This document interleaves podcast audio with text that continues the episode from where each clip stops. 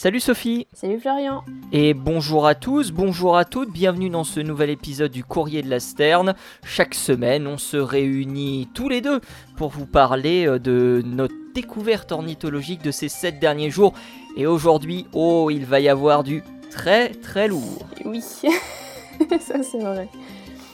Je pense que ça va être un peu plus, un peu plus marrant que d'habitude. J'espère en tout cas.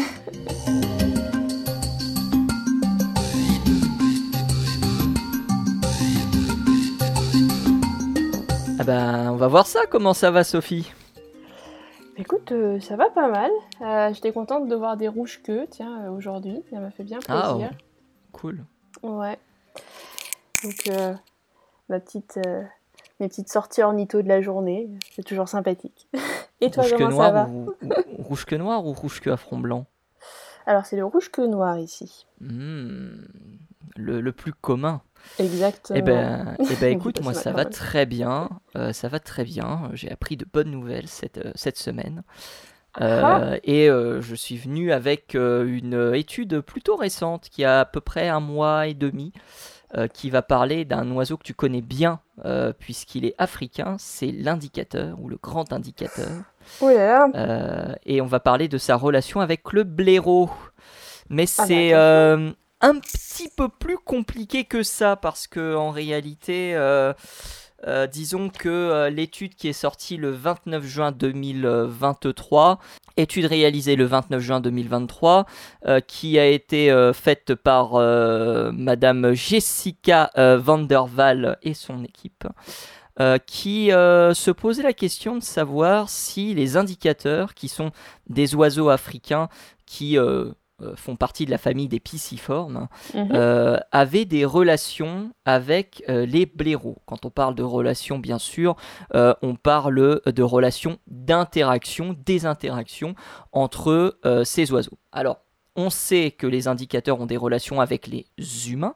Euh, Il y a Mhm. des tribus euh, africaines, et notamment en Tanzanie, qui justement utilisent euh, ces oiseaux pour pouvoir trouver du miel.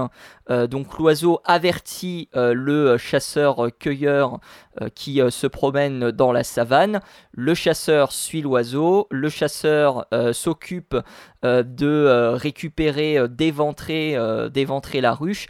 Et l'insecte, lui, n'a plus qu'à se nourrir euh, des larves euh, qui, qui sont à l'intérieur. L'indicateur plutôt que l'insecte, du coup. Ah pardon, j'ai dit l'indicateur. T'as dit l'insecte qui allait se nourrir des larves. Donc c'est pas ah grave. oui, effectivement, ça n'a ça n'a plus beaucoup de sens. Bref, retenez que l'oiseau, euh, il se nourrit, euh, il se nourrit d'insectes donc, et non pas euh, l'insecte se nourrit d'oiseaux, ce qui n'aura aucun sens. Et que pour ça, il a besoin d'un humain. Et donc, les scientifiques se sont posé la question de savoir si il existait une relation identique euh, à celle que l'on a, mais avec euh, des euh, blaireaux. Donc, pour ce faire, eh bien, les scientifiques sont allés dans divers pays d'Afrique. Ils sont allés principalement en Tanzanie, mais ils sont également allés au Nigeria, au Ghana, au Cameroun, euh, et on les a également retrouvés en euh, Afrique du Sud. euh, pour justement discuter avec ces gens-là, voir s'ils avaient vu ce genre d'interaction dans la nature. Et la grande majorité des gens n'ont rien vu euh, qui pourrait faire penser à une interaction dans la nature, et même la grande majorité d'entre eux ne croyaient pas à ces interactions, à l'exception de la Tanzanie. Euh, la Tanzanie euh, qui est notamment eh bien, connue pour le vivier des, euh, du peuple Hadzabe, je ne sais pas si je prononce bien le nom, euh, qui euh, justement a l'occasion euh, d'entretenir une relation euh, plus ou moins euh, interdépendante avec, euh, avec l'oiseau. Euh, et pour eux, ils avaient déjà observé ce genre de phénomène et ils, ils- voilà, c'était pas documenté, mais ils avaient dit euh, oui, il y a effectivement des fois on a vu des l'oiseau et puis le, le- le mammifère se réunir, euh, euh, mais sans, sans donner de véritable euh, sans donner de véritable comment dire de, de véritable schéma de, de, de recherche. Eh oui. Donc du coup, les scientifiques, ils ont dû hypothéser, je ne sais pas si ça se dit, Faire l'hypothèse. euh, exactement, faire l'hypothèse de comment se passait cette relation entre le blaireau et l'oiseau. donc ils ont fait dans leur étude un graphique qui tient en, en, six petites cases où l'oiseau appelle le blaireau, le blaireau entend l'oiseau, suit l'oiseau qui l'amène par la suite à la ruche et exactement comme c'est le cas avec l'humain, euh, le blaireau éventre la ruche et l'oiseau se nourrit euh, des larves d'insectes et non pas les insectes se nourrissent euh, de l'oiseau, ce mhm. qui n'a aucun sens. sauf que, comme je l'ai dit, c'est hypothétique. C'est-à-dire que en absence de véritables preuves, les scientifiques ont dû imaginer euh, ce qui pouvait se passer. Et il y a plusieurs parties dans leur euh, coopération hypothétique, comme ils, comme la nomment dans, dans l'étude, euh, qui sont pas vraiment très très bien définies. Il y a des trucs qui sont plausibles, il y a des trucs qui sont probablement certains, euh, notamment le fait que l'oiseau euh, euh, se nourrit une fois que le blaireau a éventré la ruche, mais tout ce qui va être par exemple le blaireau qui va suivre l'oiseau, bah, c'est pas très très bien défini à ce niveau-là. Et donc la conclusion de l'étude, et là je ne remercierai pas Géo sur lequel j'ai trouvé l'article en premier lieu avant de consulter l'étude scientifique, la conclusion de l'étude c'est en gros euh, on n'a pas euh, d'informations supplémentaires, on n'a ni photo ni vidéo permettant d'attester tout ça. Euh, donc pour nous, c'est plausible parce que on a quelques entretiens qui nous font dire qu'effectivement il pourrait y avoir une relation de, il pourrait, y avoir une, une interaction entre ces, deux espèces. Mais si on n'avait pas eu euh, ces, euh, comment dire, euh, ces, commentaires, ces, témoignages, on aurait tout simplement dit que c'était pas possible, que ce n'avait pas été tout simplement démontré. Là, on reste sur un c'est plausible, mais il nous faut quand même davantage de preuves pour pouvoir, pour pouvoir le, le, faire. Voilà. après, ils ont aussi dit que l'approche qu'ils avaient considérée dans l'étude était cohérente et que si l'interaction, euh, si elle existe, elle devrait se dérouler comme ça. Euh, et ils insistent aussi sur le fait que cette interaction ne soit pas globale euh, en Afrique, mais plutôt cantonnée à une région géographique précise, comme par exemple la Tanzanie, là où ont été justement vus entre guillemets, où les témoignages ont été les plus les plus euh, les plus pas les plus les plus pas les plus certains mais en tout cas les, les plus significatifs concernant euh, concernant cette interaction. Alors que Géo dans leur article euh, qu'ils ont écrit eux à la suite disait voilà la relation elle se passe comme ça c'est comme ça c'est prouvé. Alors que non, la conclusion de l'étude c'est en l'absence d'entretien avec des communautés de chasseurs de miel nous aurions tiré une conclusion différente en raison de la difficulté d'observer les interactions naturelles entre les blaireaux et les indicateurs. Voilà. Euh, donc euh, l'étude, euh, là je vous la traduis, je vous traduis l'une des dernières lignes de l'étude, mais ça veut bien dire ce que ça veut dire. C'est plausible, mais c'est pas confirmé. Hmm. D'accord. Oui, c'est intéressant de le rappeler parce que c'est vrai que bon, faut rappeler que le témoignage c'est quand même le niveau zéro de la preuve. Hein. C'est-à-dire que normalement vous n'utilisez pas ça dans une publication scientifique à part dans certains cas très précis, mais vous n'allez pas utiliser du témoignage pour baser votre argumentaire scientifique. Vous allez utiliser des preuves qui vont être, en l'occurrence pour ce truc-là, ça peut être des preuves photographiques, euh, ça va être des vidéos par exemple pour vous dire voilà j'ai effectivement, ou alors des, euh, dans ces cas-là c'est le scientifique lui-même qui va observer le comportement, qui va venir euh, le rapporter, le décrire, etc. Mais c'est pour ça que je me permets de te couper. c'est pour ça que lorsque vous faites une observation, vous, euh, en tant qu'ornithologue amateur ou professionnel, euh, tout dépend, mmh. euh, et que vous n'apportez pas de preuves photo ou vidéo, on ne peut pas valider votre expertise, même si elle est très bonne, du fait que vous ayez vu tel ou tel oiseau. il faut vraiment une preuve, entre guillemets, qui certifie votre, votre, votre observation, sans quoi on restera sur un c'est possible, euh, moi, je pense que ça t'est déjà arrivé, euh, Sophie, euh, d'observer une espèce dans la nature de loin. Tu te dis, oh tiens, ça me rappelle un, oiseau, la première fois que je le vois et tout. et euh, t'es pas sûr parce que bah t'avais pas les jumelles à ce moment-là ou t'avais pas pris l'appareil photo ou, euh, ou, ce genre de choses là. Ah oui. Et puis il y, y, a tellement de raisons qui peuvent faire penser qu'il s'agit d'un oiseau plutôt que d'un autre.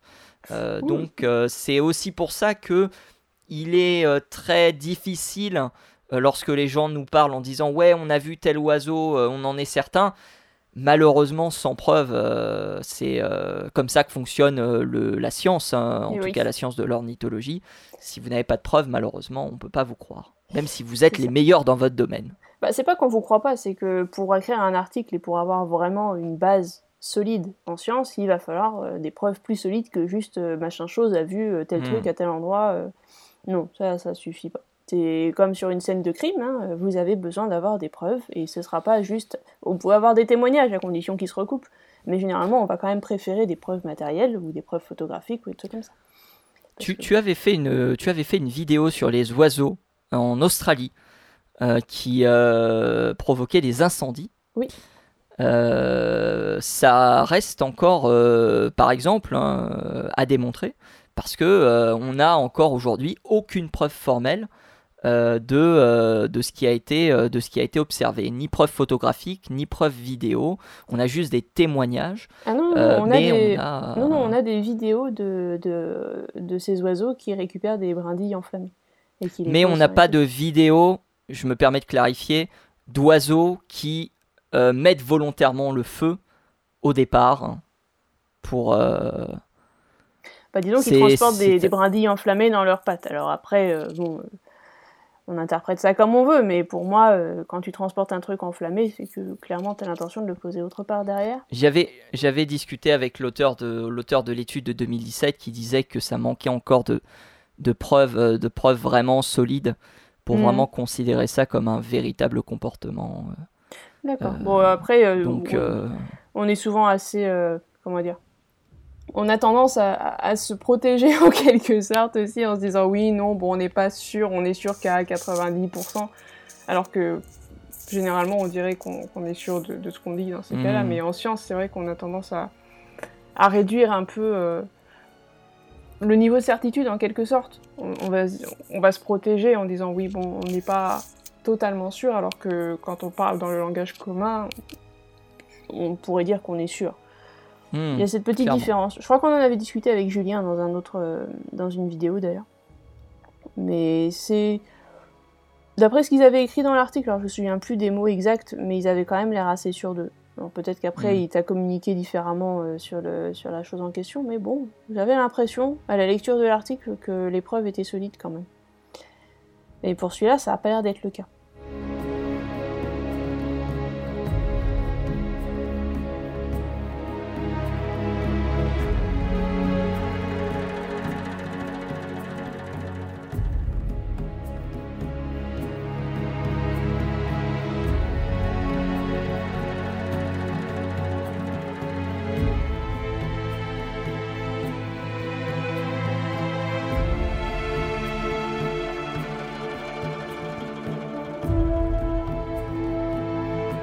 Cas, il y a un truc qui est certain maintenant, c'est que les piquets anti-oiseaux servent pour les oiseaux à faire des nids. Alors, comment ça? Explique-nous comment fonctionne ce truc. Euh, alors. Parce que tu es arrivé euh, mercredi euh, ou mardi, je sais plus, dernier, euh, dans, dans, les, dans nos messages privés en nous disant Ouais, j'ai un article incroyable. Euh, pardon, attends, explique-moi. oui, c'est vrai que j'ai regardé ça, j'ai fait Oh mon dieu, il faut que j'en parle. Il n'y a pas le choix. Alors, bon, ça a fait le tour d'Internet, donc peut-être que vous êtes déjà au courant, euh, parce que c'est quand même quelque chose d'assez incroyable je pense que tout le monde est au courant que, notamment dans les gares, si vous allez en région parisienne ou un peu partout en France, vous avez des sortes de pics qui sont installés sur des panneaux, sur des poteaux, euh, sur euh, les, tableaux d'arrivée des trains, par exemple, ce genre de choses. Sur des murs, oui, j'en ai vu à Austerlitz, justement. Par exemple. Et donc ces pics-là, eh ben, elles, sont, euh, elles sont faites pour empêcher les oiseaux de se poser là, et notamment les pigeons, parce que bah, ça, fait, ça fait des dégâts après. Hein. C'est sûr que quand vous avez beaucoup de pigeons, comme à Paris, au fur et à mesure, on en a un peu marre de nettoyer après eux.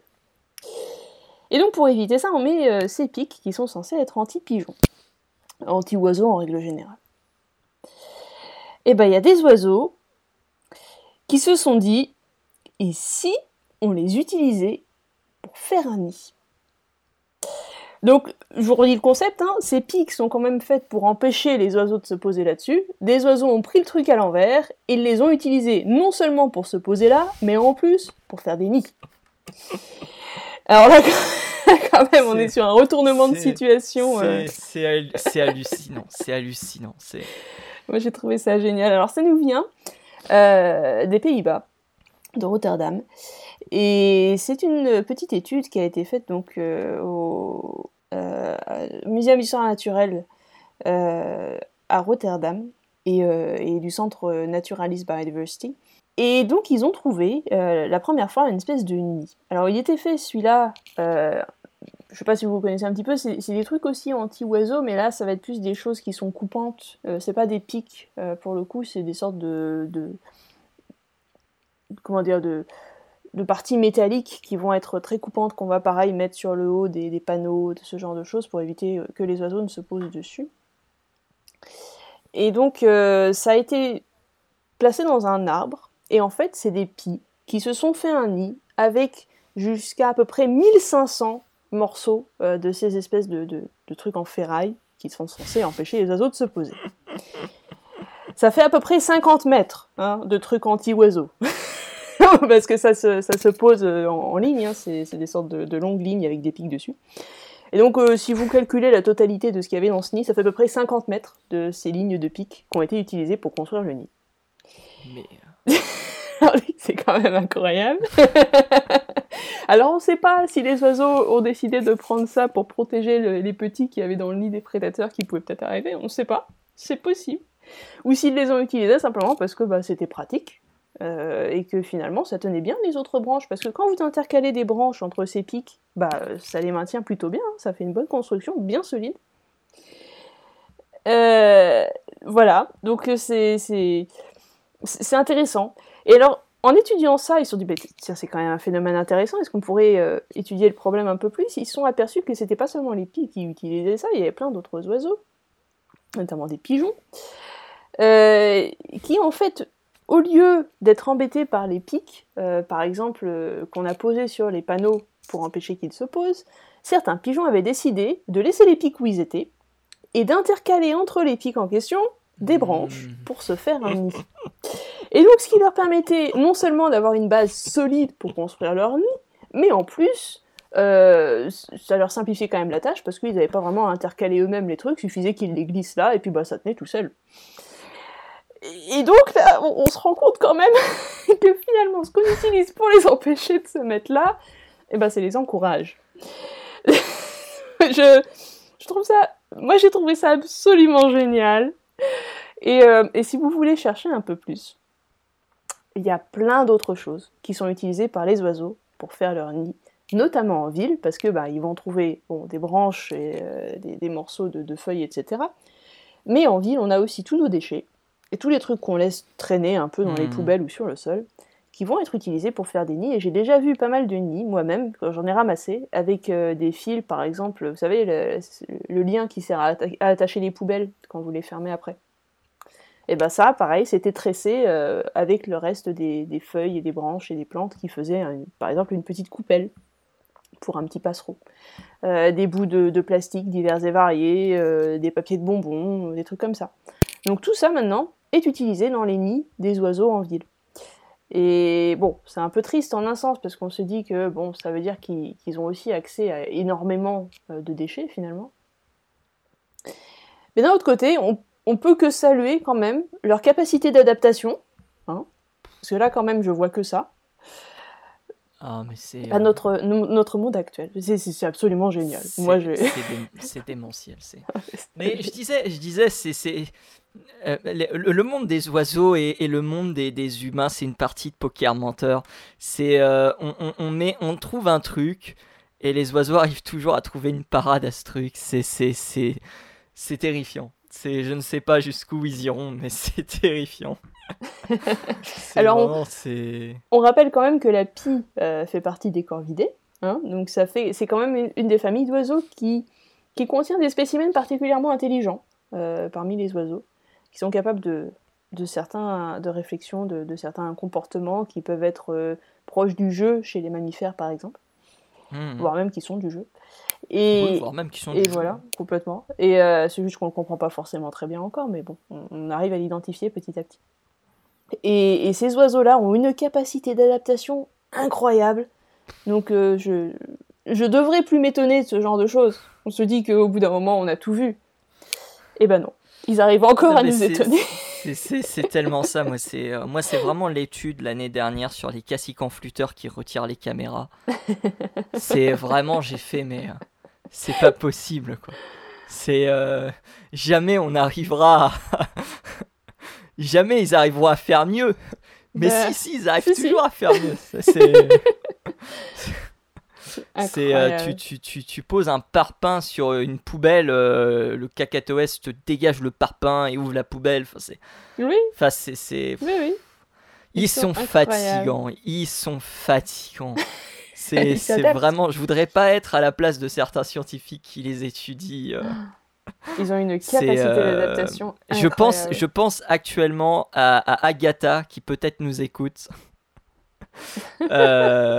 qui, qui doit, euh, qui, qui, a dû, euh, qui a dû halluciner lorsque, lorsqu'elle a sans doute lu ce, ce qu'elle a, ce, ce, qui est sorti récemment. Quoi. Je, Enfin, il n'y a pas de mots, il n'y a pas de mots, c'est, c'est, sont trop forts. Point faible, trop fort, c'est, c'est, c'est, terrible. Hein, c'est ça. C'est. Euh, ah là là là là là là. Non, mais je, je sais pas ce qu'ils vont nous trouver la prochaine fois. Ah, je sais euh, pas. Mais en tout cas, si vous avez le temps, euh, cliquez sur le lien euh, qu'on vous mettra dans la description. Parce que c'est l'article. Bon, alors il est en anglais, mais vous avez les photos du nid dedans. Et, et, franchement, ça vaut le coup. Hein. Bien sûr, hein, toujours hein, les sources qu'on vous fournit dans, dans l'émission. Mm. Et si jamais on oublie sur un épisode de vous les fournir, n'hésitez pas à nous le signaler en commentaire ou directement sur, sur, notre page, sur notre page Twitter. Euh, mais évidemment, tout ce que l'on dit euh, dans l'émission est sourcé, et ces sources, vous les retrouvez euh, en lien, bien sûr. Et oui. Ah là là là là là là là là là là. Qu'est-ce qu'ils vont nous inventer Ah, mais bientôt, ils vont nous inventer un bateau, ou je sais pas, c'est... Bon, ils en ont pas besoin, hein, ils ont des ailes. Sinon, ils l'auraient peut-être déjà fait. c'est vrai, c'est vrai, vrai. Ah, en un sens, hein, les, certains oiseaux d'eau qui transportent les enfants, ça peut être des, ça peut être quand même des, petits, des petites embarcations. Hein, c'est... Ah là là là là. Pourquoi pas bon, Oui, c'est des bateaux, en un sens, c'est vrai. En attendant de savoir ce que euh, les prochains MacGyver vont nous inventer, euh, c'est la fin de cet épisode du Courrier de la Sterne. Euh, merci beaucoup Sophie pour cette découverte fantastique. Merci beaucoup pour cette découverte fantastique. C'est pas de moi. Euh, c'est vrai. On te retrouve évidemment sur Entracte Science, bien sûr, pour parler d'oiseaux, mais pas que. Euh, et euh, nous, chers auditeurs et auditrices, on se retrouve la semaine prochaine pour un nouvel épisode du Courrier de la Sterne. En attendant, vous pouvez nous retrouver sur Twitter et vous pouvez nous retrouver en podcast sur YouTube, sur PodCloud, sur Spotify, sur Deezer, sur Google Podcast, sur plein de plateformes. N'hésitez pas à aller consulter tout ça à la semaine prochaine. Salut à tous, salut à toutes. Et si vous voyez des oiseaux qui par hasard utilisent des piquets anti-oiseaux pour fabriquer des nids, contactez-nous. On veut les photos. salut à tous.